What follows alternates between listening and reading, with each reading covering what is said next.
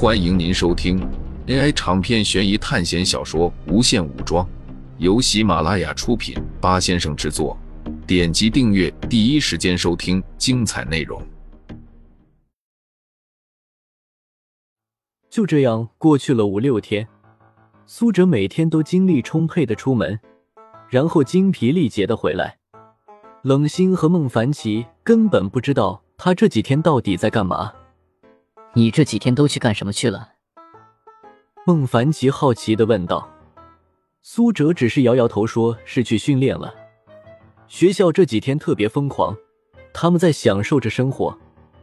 有些班级的人经常举办酒会，他们说这是为了促进班级友谊。苏哲这几天除了训练之外，就在看各种物品。孟凡奇这几天除了吃就是睡。已经把自己当成一只猪了。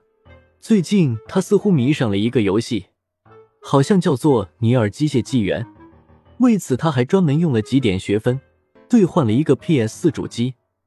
不光如此，他还兑换了更多的玩偶手办，甚至配置了一台高性能的外星人笔记本电脑。不过这些并不需要多少学分，只是除了不能和其他人说话，精神上有些寂寞之外。也没有什么，冷心倒是和孟凡奇不同，他兑换了一些格斗教学的资料，然后又兑换了很多便宜的冷兵器，有时还看见他在做瑜伽的拉伸运动，而且每天早上起来都是他在做早餐，可以说是最阳光、最健康的生活习惯了。而且他放松的方式还有听歌，他兑换了一台超高音质的耳机。有时累了就躺在床上看看书。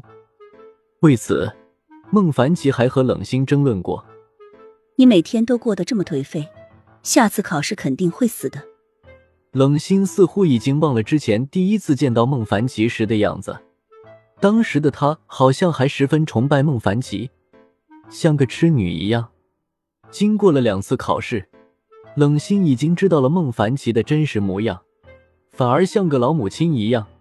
整天都在提醒孟凡奇要好好面对生活，孟凡奇也是被他搞得不厌其烦，只能无视了。又是精力充沛的一天，今天已经是回到这个学校的第八天了。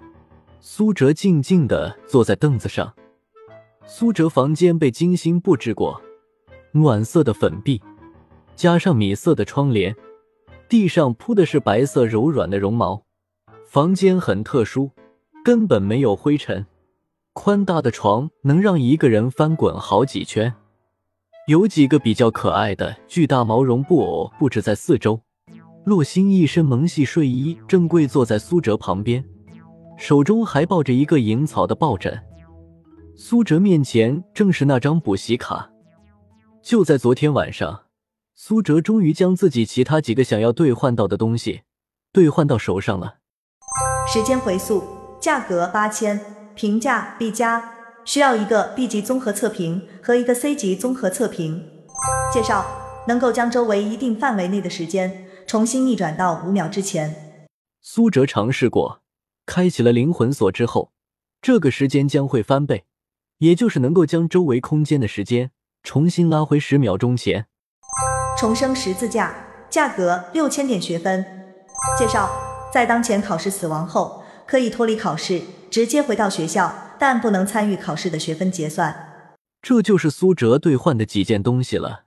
回想上次补习咒乐园那种恐怖的考试，连他都差点回不来。这次考试如果遇到了更加恐怖的东西怎么办？补习考试死亡率是最高的，想要变强就必须付出一些代价。你又要去参加考试了吗？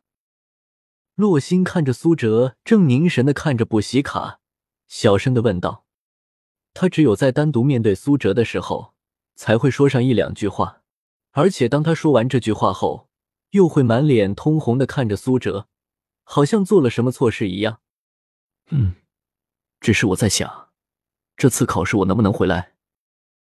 咒月圆带给苏哲的印象还是太深刻了，当初那个恶鬼小丑。应该有灵魂锁二阶的实力。想着当初他们那群参加考试的人，连一个解开基因锁和灵魂锁的都没有，居然还遇到那么恐怖的考试。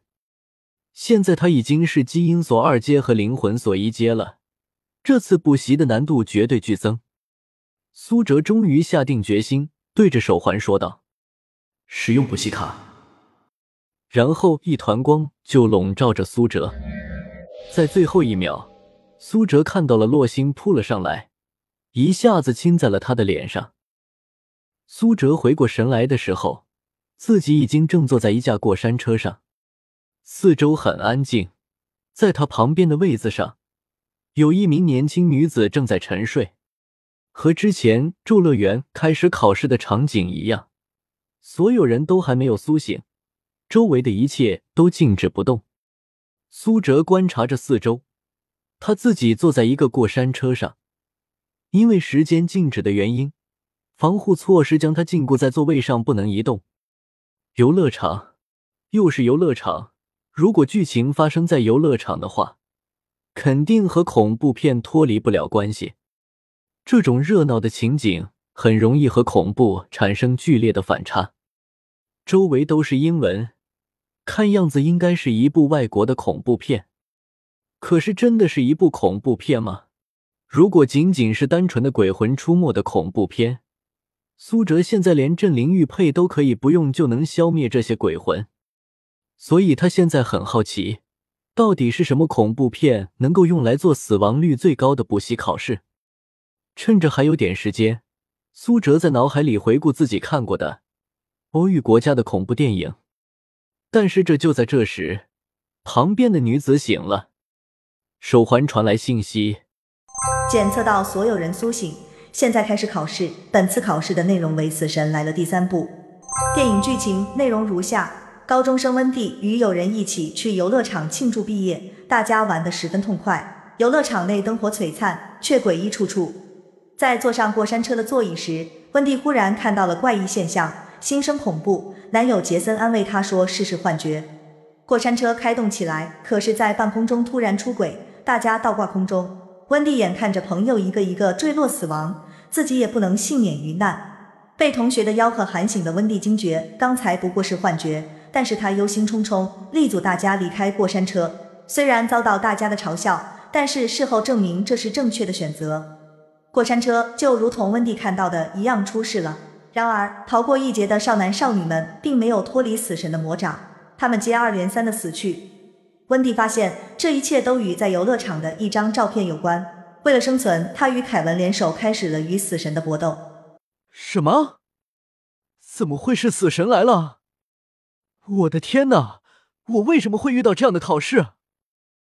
坐在前面的一个男子突然吼道：“放我下来！我不坐这个过山车！”